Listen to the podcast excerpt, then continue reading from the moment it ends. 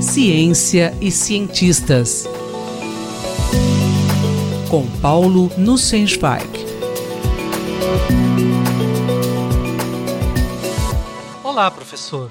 Como a ciência luta contra a produção de notícias falsas baseadas em teorias da conspiração? Caro Júlio, caras e caros ouvintes. Em colunas passadas, falamos sobre a disseminação de notícias falsas, por vezes apresentadas com verniz científico, as pseudociências, ou então baseadas em teorias de conspiração. Quero falar hoje dos embates da ciência contra os embustes dessas teorias de conspiração. A minha motivação para abordar esse assunto é um artigo de Frank Bruni, publicado no New York Times em 9 de março, com o título O Real Horror dos Opositores de Vacinas. O subtítulo é ainda mais direto. Não estamos diante de uma simples crise de saúde pública, é uma crise de sanidade mental pública.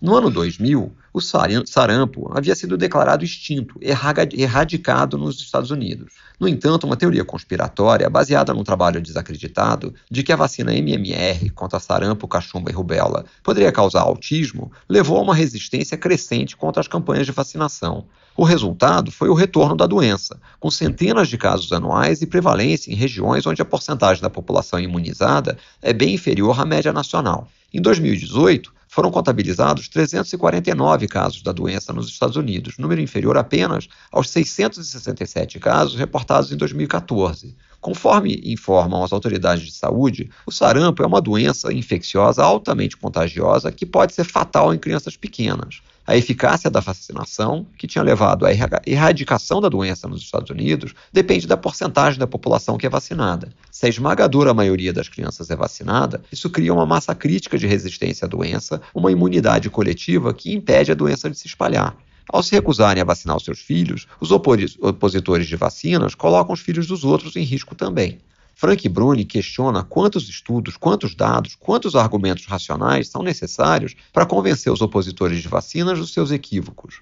A pergunta é retórica. Esses indivíduos recusam o diálogo racional, preferindo dar credibilidade às mais desvairadas teorias de conspiração, em que nenhum dado é confiável, nada é o que parece e tudo faz parte de um grande esquema para enganar a população nas redes sociais encontram validação para sua postura de desconfiar de especialistas, desconsiderar evidências e refutar raciocínios mais elaborados. No último dia 5 de março, foi publicado um estudo conduzido por autores dinamarqueses com mais de 650 mil crianças ao longo de 10 anos, demonstrando não haver qualquer correlação entre a vacina MMR e a ocorrência de autismo.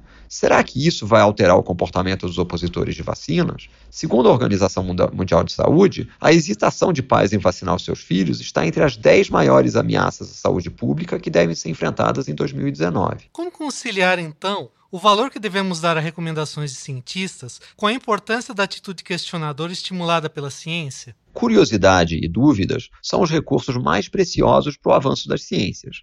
Nenhum conceito científico deve ser considerado a priori imune a questionamentos. Mas isso não quer dizer que consensos científicos sejam irrelevantes. A abordagem científica se inicia através de boas perguntas sobre comportamentos de fenômenos naturais. Hipóteses são formuladas, seja a partir de evidências empíricas ou conceitos teóricos. Após extensas investigações e seguidos testes, as hipóteses são validadas. Quando conseguimos chegar a um conjunto mínimo de hipóteses ou leis que permitem explicar e descrever uma grande quantidade de fenômenos, dizemos que temos uma teoria científica.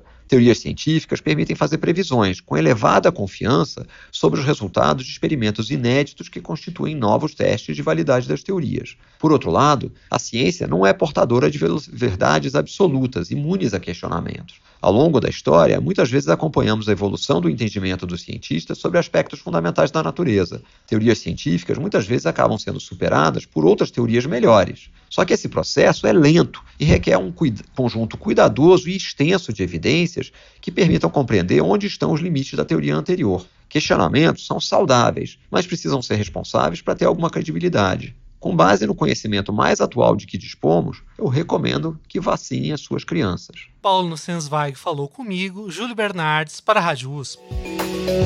Ciência e cientistas. Com Paulo Nussensweig.